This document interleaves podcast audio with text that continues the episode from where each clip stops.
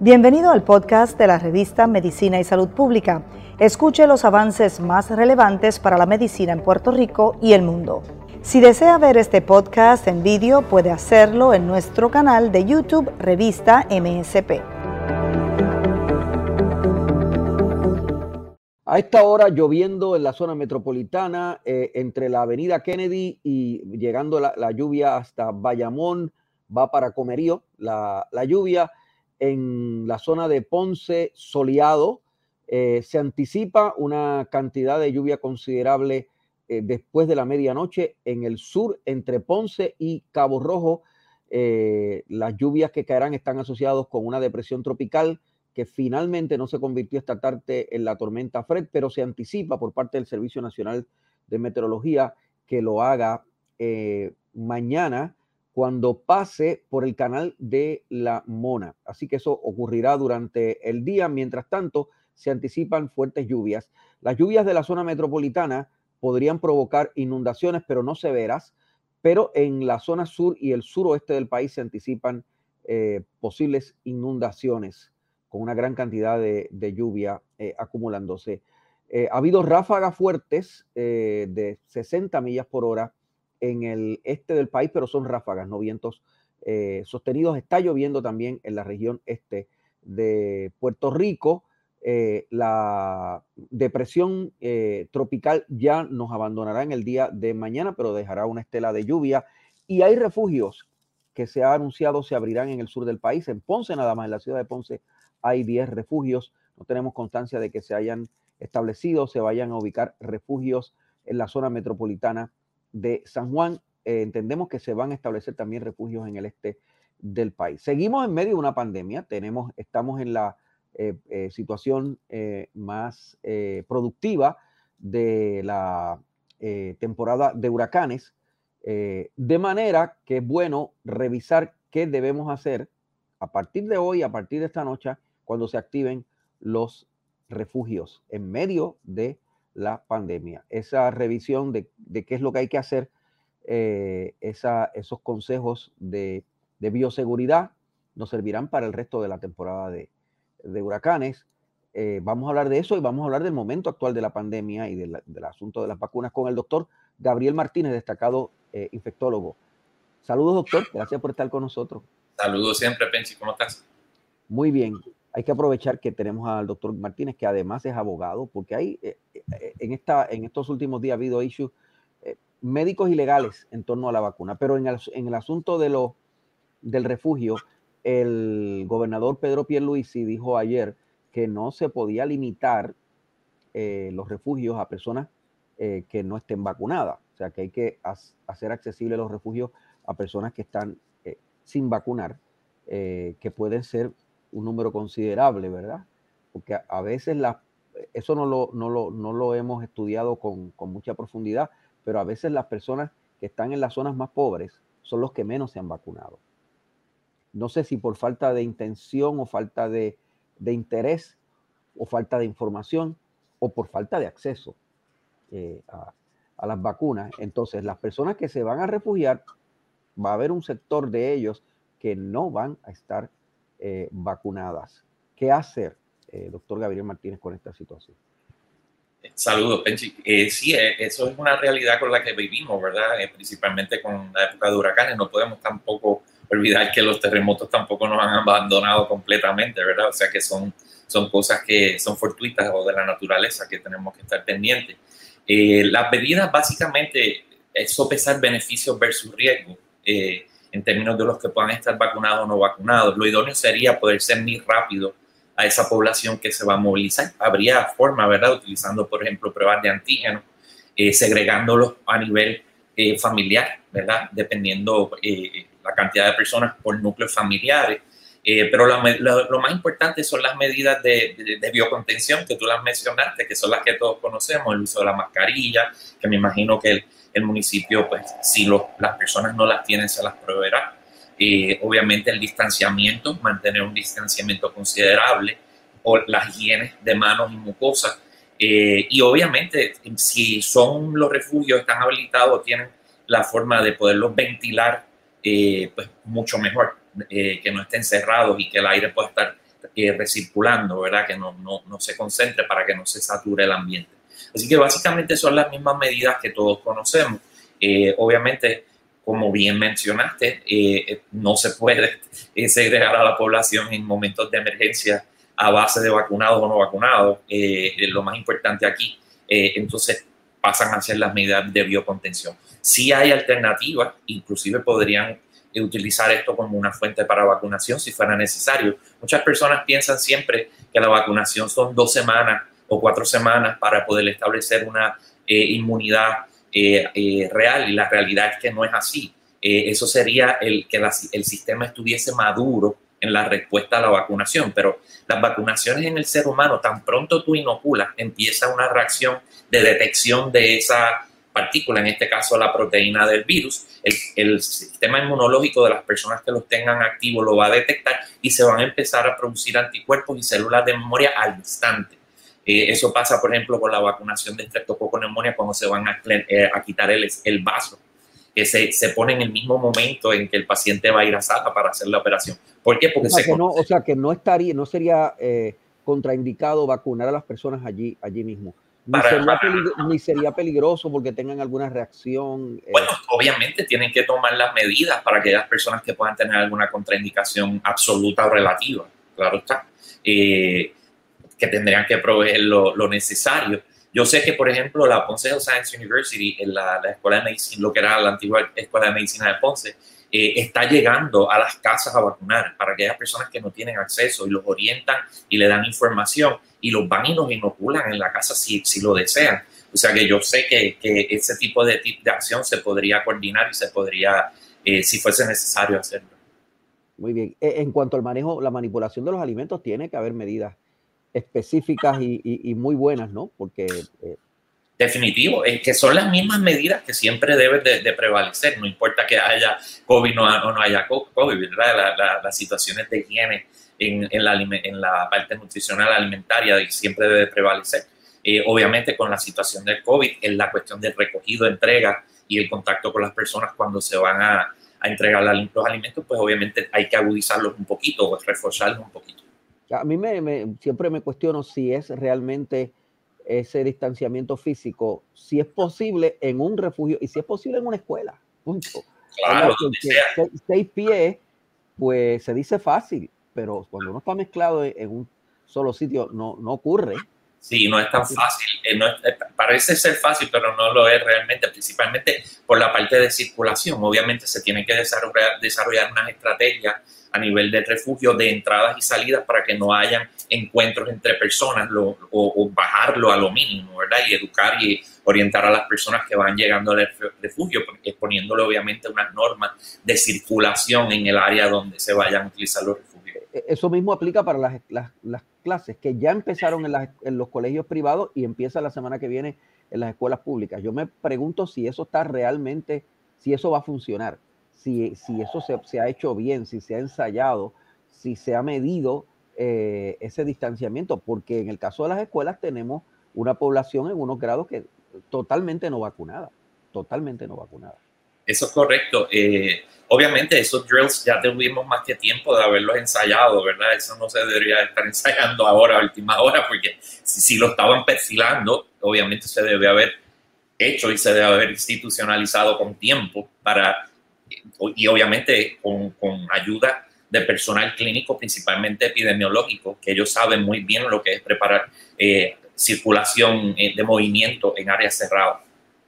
Doctor, hablando eh, de, de, temas que han estado reventando en las últimas horas, no son relacionadas necesariamente con, con la tormenta o con la depresión tropical, en las últimas horas se ha conocido que el Departamento de Salud por alguna razón que no nos han explicado, eh, dejó de, darle prioridad a las pruebas eh, en los eh, hogares de cuido extendido de ancianos, para supuestamente darle prioridad a las vacunas. Pero también sabemos que las vacunas, que pensábamos que estaba todo el mundo vacunado en esos hogares, pues realmente no es así. Nos dijo la presidenta de la Asociación de, de, de, hogares de, cuidado extendido que hay como un 5% de, de, hogares en donde no se ha hecho la vacunación. O sea, hogares completos en donde no se ha vacunado porque los empleados no quieren y además porque los, que, los, que, los internos allí no quieren. estamos, y entonces hay 22 brotes en esos hogares. O sea que la situación no es, no es buena en esos hogares de cuidado de ancianos. Seguimos más o menos, digo, no a la misma altura, ¿verdad? Porque tenemos una población eh, mayor, principalmente indigentes y, y, los adultos envejecientes. En estos centros la mayoría, la gran mayoría están vacunados, un por ciento un poquito más bajo, ¿verdad? Eh, de lo que esperaríamos, pero sin embargo es significativo, eh, principalmente porque son poblaciones de vulnerabilidad y de riesgo. tanto los, los, las personas que están en estos centros como las personas que cuidan de ellos. Eh, así que yo creo que es un poquito irresponsable, ¿verdad? En este punto de, que llevamos de la pandemia, del tiempo que llevamos con las vacunas y la vacunación activa, eh, todavía tener que estar eh, empujando esta, esta situación, pero lamentablemente está ahí, tenemos que vivir con ella. Pero, pero lo, lo, que a mí me, me, impresiona más es que es el mismo gobierno el que ha dejado de hacer las, las pruebas, o sea, como que había que priorizar las vacunas y no podemos caminar y mascar chicle a la vez, ¿verdad? O sea. Ese, ese es el problema, porque acuérdate que si no tienes la vacunación activa, la otra alternativa es cernir la población y tienes que llevar las dos cosas en paralelo. Eh, o sea que una cosa, no, una cosa está atada de la mano de la otra. Y principalmente si tienes una población obviamente vulnerable y una población que aunque esté vacunada sigue estando vulnerable. Eh, porque no, no están el 100 se están, pues se están enfermando, gente vacunada se están enfermando. Sobre todo si son más de, mayores de 60 años, ¿verdad? Correcto, que de hecho para ellos es que se está perfilando el boosting, ¿verdad? Que tanto están hablando, el booster de, de una tercera vacunación. Eh, pacientes eh, inmunocomprometidos y pacientes que puedan bajar la respuesta inmunológica por X o Y razón y los envejecientes son una de las, de las posibilidades. La procuradora de personas de edad avanzada dijo hoy que ella cree ese es su, su, estimado, supongo que ya sabe de lo que está hablando, que hay un 40% de personas de 60 años que no está vacunada. No me sorprende, te voy a ser no, no, no, me sorprendería, y te lo digo por la experiencia que estamos viendo, por lo menos en el hospital que yo, en el hospital que yo cubro, eh, que lo estamos viendo, eh, pacientes que están llegando sin vacunación y son envejecientes. Eh, muchos de ellos los orientamos, les buscamos alternativas para tan pronto salgan del hospital rápido conseguir la vacunación. Muchos de ellos están exentos de información. Eh, no debería pasar, pero sí. Eh, muchos todavía tienen el miedo, la duda y necesitan que alguien tal vez los oriente y les, dé un poquito más de confianza para tomar la decisión. Y sí, sí los hay, porque lo estamos viendo. Yo no puedo entender cómo después de, tanto esfuerzo y tanto ruido que se ha hecho, todavía eh, un poco menos de la población de 60 años no, no esté eh, eh, vacunada. Me supongo que también tiene que ver con el, el porque estamos hablando de vacunas, de, de, gente no vacunada fuera de los hogares, de los hogares este, de, de cuido. Me imagino que también hay gente que no tenía acceso o que sabía que estaban vacunando en un centro comercial, pero no puede llegar al centro comercial. Y de hecho lo hemos visto, principalmente pacientes que no tienen buena movilidad, buena movilización, facilidades para movilizarse. Por eso te, te dije lo de la Ponce Science University, el movimiento que ellos tienen de ir a vacunar en las casas, para aquellas personas que, que quieran vacunarse y no tengan una forma de hacerlo, pues es una alternativa. Eh, y es cuestión de que simplemente nos dejen saber a la, a la Science University y estoy seguro que los van a ayudar con eso, así como otras entidades comunitarias como MedCentro, etcétera. El, el, el, área de cobertura de la, de la, Escuela de Medicina es básicamente el sur o, o, se extiende a otros lugares de Puerto Rico? Pues hasta donde tengo entendido eh, está en el sur, pero la escuela tiene eh, eh, ramificaciones para, hacia el área oeste y muchos hacia el centro, o sea que tiene diversidad para poder eh, expandir si fuese necesario. Eh, lo que habría que hacer, es obviamente, hacer la logística, saber con cuántas personas serían las que necesitarían para entonces hacer una logística real y hacer la coordinación, porque yo sé que están extremadamente dispuestos a hacerlo. Eh, somos parte de ese mismo task force del área sur y que estamos todo el tiempo vigilantes y, nos hemos mantenido en comunicación y sé que eh, estarían más que dispuestos a buscarle una alternativa. También, hemos, también hemos aprendido en las últimas horas que es mayor de lo que uno esperaba el número de personas que se opone a la vacuna y se opone vigorosamente y activamente. Eh, fueron decenas, si no cientos, al Capitolio a protestar el pasado fin de semana. Y hay toda una, una estructura de organización que se está haciendo para que la gente objete eh, el mandato o, la recomendación o el pedido urgente de la vacunación que ha hecho el, gobierno. Eh, eh, entonces esto es como una bola que va creciendo. es, una bola, es una bola de nieve, definitivamente. Lo, lo, que hace esto es que según se sigue moviendo la cosa, la gente también se le sigue uniendo, ¿verdad? Porque hay, hay quien le gusta crear el caos, le gusta vivir en el caos. y esto obviamente es movimiento de caos que lo propicia. Así que yo lo, lo, más que le puedo decir a las personas es que abran su mente, abran sus ojos a, las realidades que estamos viendo, no solamente aquí en Puerto Rico, en las diferentes áreas de Puerto Rico, en las diferentes regiones, en estados como Florida, Texas, etcétera. Ya vimos que en Florida el 20-25% de los hospitalizados son niños. Eh, o sea que no están exentos de, de, de, morbilidad y mortalidad, como antes pensaban que era con la cepa originaria de Wuhan, no así con la Delta. Eh, usted es abogado, además de médico. Eh, ¿Hay algún remedio para, para, enfrentar eso? Porque se están dando muchas cosas a la vez. Hay gente eh, llenando, la, llenando los documentos para, para, para, lograr excepción de la vacuna. Hay naturópatas llenando los, los documentos. El, el, Colegio de Médicos ha dicho eso no puede ser. Tiene que ser un médico yo espero definitivamente que eh, ese tipo de cosas el, el, gobierno abra sus ojos y, la, y las controle. Eh, el gobierno tiene todo el derecho a decir, claro, esto, es de un naturópata, esto no es de un médico. Claro que sí, claro que tiene el derecho y los diferentes colegios, la Junta de, licencia, de Licenciamiento también podría intervenir en el proceso. O sea, si, hay, si, hay, médicos que están eh, llenando de forma irresponsable estos documentos, eh, pueden, ser, pueden, ser, procesados por la Junta de Licenciados. Correcto. Y, e inclusive eh, podrían estipular, eh, si fuese necesario, es, específicamente quiénes tienen el, la potestad para hacer ese tipo de, de, de referidos y quiénes no. así que yo espero que, que, obviamente tomen carta sobre el asunto porque hay demasiada desinformación aún en el campo profesional de la salud y eso me consta. ¿Hay, ¿Hay médicos que no recomiendan la vacuna? Sí, claro que lo hay. Vimos, vimos el, el, el injunction, eh, que habían eh, peritos, ¿verdad?, que, que son médicos. Eh, o sea que, y esas cosas se respetan. Yo respeto mucho las opiniones de todo el mundo siempre y cuando lo que me traigan sean facts, no que, o sea, hechos, y me traigan sabiduría científica, y conocimiento científico, no basándome en teorías de conspiración y básicamente estar hablando lo que prueba por las redes, porque yo podría abrir un site en la red y empezar a decir boberías y a lo mejor mucha gente me lo creería. Eh, así que eh, esa ¿Qué, es lo, ¿Qué es lo que está pasando? Hay gente que está divulgando información por, por la red que es, literalmente inventada, ¿verdad? Ahora. Eso es correcto. Eso me acuerda, mire, siempre yo le hago la, la le hago el paralelismo. No sé si recuerdas el, el, clínico hace años atrás, me parece que era de Inglaterra o Estados Unidos, no, recuerdo, con el HIV, que decía que el HIV era una teoría de conspiración y él se inoculó con HIV y se murió de SIDA. Eh, porque él decía que el SIDA era un invento de los Estados Unidos en su momento.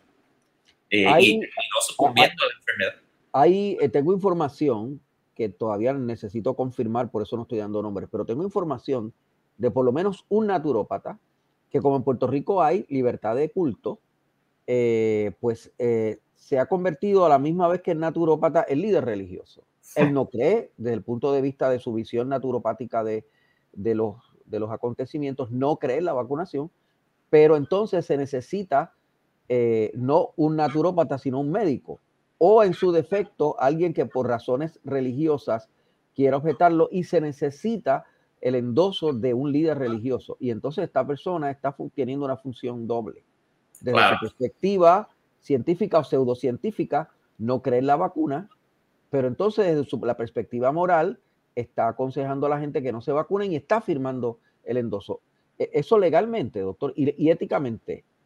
Ahí es que te decía, ¿verdad? Eso le corresponde a las diferentes agencias establecer las pautas sobre lo que ellos estiman que es correcto o no es correcto. No porque tú pertenezcas a una religión necesariamente tienes que tener una razón religiosa para estar exento de la vacuna. La gran mayoría de las religiones que, que se preocupan por la vacunación eh, básicamente están basadas en que las, en las vacunas que son hechas por vectores virales, como la de AstraZeneca y Johnson Johnson, utilizan un vector viral que se incuba en células fetales. Pero las de mRNA, como son las de eh, Pfizer y, Moderna, no tienen nada que ver con células fetales. Eh, y por eso... técnicamente no tendrían una razón desde el punto de vista moral teológico porque no se está usando materia fetal. Correcto. Entonces tú tendrías que exponer cuál es tu racional, porque simplemente yo pensar que la luna está hecha de chicle no quiere decir que la luna está hecha de chicle, ¿verdad? Eh, y que eso me da a mí una justificación por decir, pues mira, los astronautas no deben ir a la luna porque está hecha de chicle. Eh, o sea que eh, tiene que estar una, una, razón firme y una razón, en este caso religiosa, contundente, que puedan aceptar como realmente algo válido, no simplemente porque yo soy de X, X o Y religión y me invento, pues yo no quiero la vacunación porque mi religión dice que no. O sea que eh, todas esas cosas hay que explorarlas. Inclusive la religión católica, por ejemplo, aún sabiendo que las vacunas hechas en vectores virales eh, vienen de células incubadas eh, fetales, ¿verdad? Desde los 50, las HeLa cells, etcétera, eh, el mismo Papa ha dicho, si no hay una opción de otra vacunación, una vida humana, una vida humana está bien por encima de lo que podría ser esa, ese, ese precepto de temor eh, religioso. Para algo Dios nos da, nos da la ciencia, para algo Dios nos dio la inteligencia de conseguir algo que puede prevenir la muerte o puede eh, por lo menos atenuar el proceso de que puedas morir. Así que todas estas cosas las tienen que sopesar al momento de aceptar esa, eso, esos certificados. Parece que también mucha gente se aprovecha de la parte económica también, ¿verdad? Sí, porque también hay gente dando los affidavits y las declaraciones juradas, pero están cobrando. exactamente, Están cobrando por el servicio. Eh, doctor, pregunto, eh, usted y otros científicos nos habían dicho eh, ya hace, yo creo que dos semanas o tres semanas, de que la inmunidad de rebaño no estaba al alcance de la mano, que el nivel eh, de porcentaje tendría que ser elevado por, porque teníamos que reaccionar estadísticamente y matemáticamente a la, a la variante Delta. Ya el gobierno de Puerto Rico ha confirmado que no tenemos la inmunidad de rebaño pronto y que hay que subir eh, al 80, 85, 90% ese, ese número. Eh, eh, eso, es, eso, eso sigue siendo así como usted lo calculaba o todavía estamos en una situación más, más delicada? realmente no, no, era, no, era, no es que lo haya calculado, recuerda lo que yo, básicamente lo que yo hago es leer e interpretar la data, ¿verdad? Desde el punto de vista científico, como los conocimientos, pues, humildemente los conocimientos que pueda tener en mi área.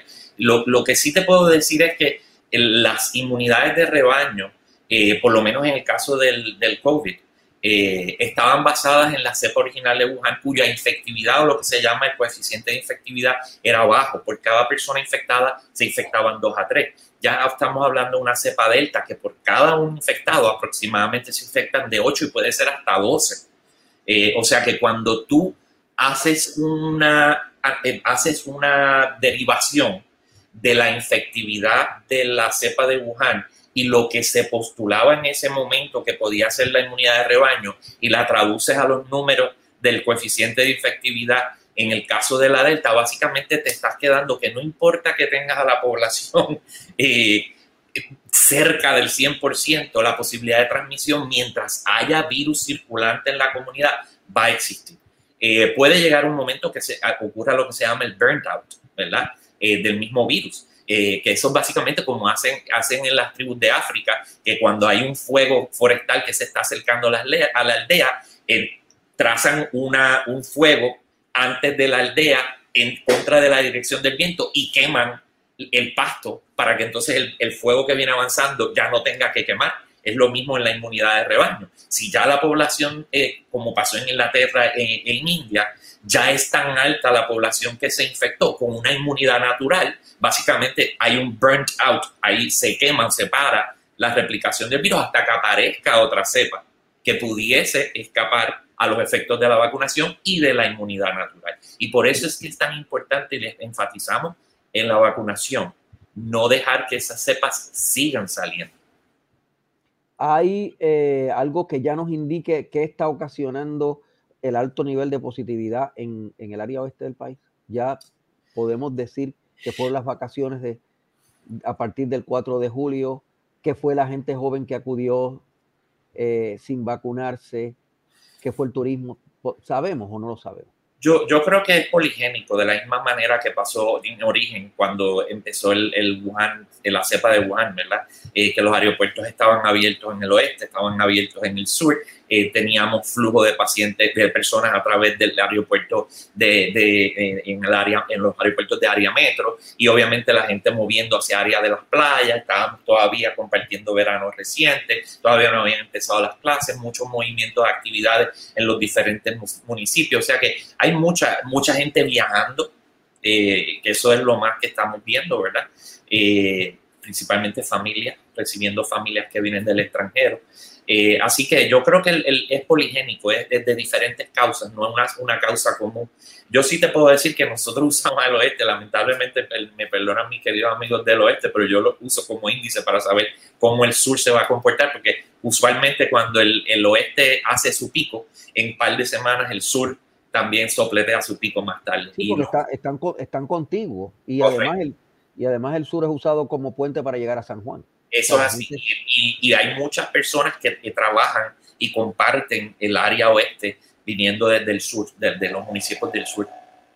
Este todavía no es tiempo de viajar o ya es tiempo de viajar. Y eh, eso, depende, eso depende a lo que tú te quieras exponer, ¿verdad? Si tú me lo dices a mí, yo ni loco. Todavía yo entiendo que el, el mundo está todavía muy inestable con todo esto Inglaterra e India están experimentando un break en el COVID. Han visto una baja en las cantidades de, de, pacientes, pero las mortalidades y las hospitalizaciones no le han bajado todavía en lo que ellos como ellos esperan, a pesar de que los casos positivos sí. Eso puede tener muchas causas, entre ellos lo mismo que mencionaste ahorita aquí, que no se estén haciendo el muestreo necesario. Eh, pero puede ser que estén en el burn De hecho, Inglaterra, la, último, la última data que tiró el ONS eh, es que tienen un 94% de inmunidad en la población. Y se piensa que esa inmunidad, además de vacunación, es mucho más por, la, por el, sopletón que tuvieron de mortalidad por la, cepa delta, ¿verdad? Eh, y con todo y eso siguen eh, casos activos. Yo me imagino que nosotros vamos a seguir un paralelismo en lo que se está viendo en los Estados Unidos y Puerto Rico. Va a llegar probablemente que esa inmunidad suba. Lamentablemente, mientras estén los puertos abiertos y los movimientos abiertos, pueden surgir nuevas cepas que puedan reponer a la delta y con la misma efectividad y tal vez con eh, un poquito más de problema con la vacunación. De hecho, eh, los puertorriqueños viajamos mucho a Orlando, viajamos mucho a la Florida y la Florida está reventando. Sí, la, la, Florida lamentablemente eh, se les ha salido de las manos. Yo tengo compañeros en la Florida que me llaman desesperados, me dicen, mira Gabriel, esto está horrible. Hemos tenido que abrir camas en, las cafeterías porque no tenemos dónde poner a la gente el cuarto.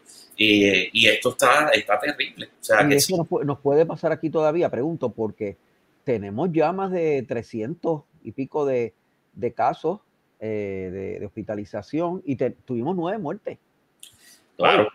Y, tenemos alrededor de todavía casi un millón de personas, ocho, casi 800 mil personas sin vacunar, ¿verdad?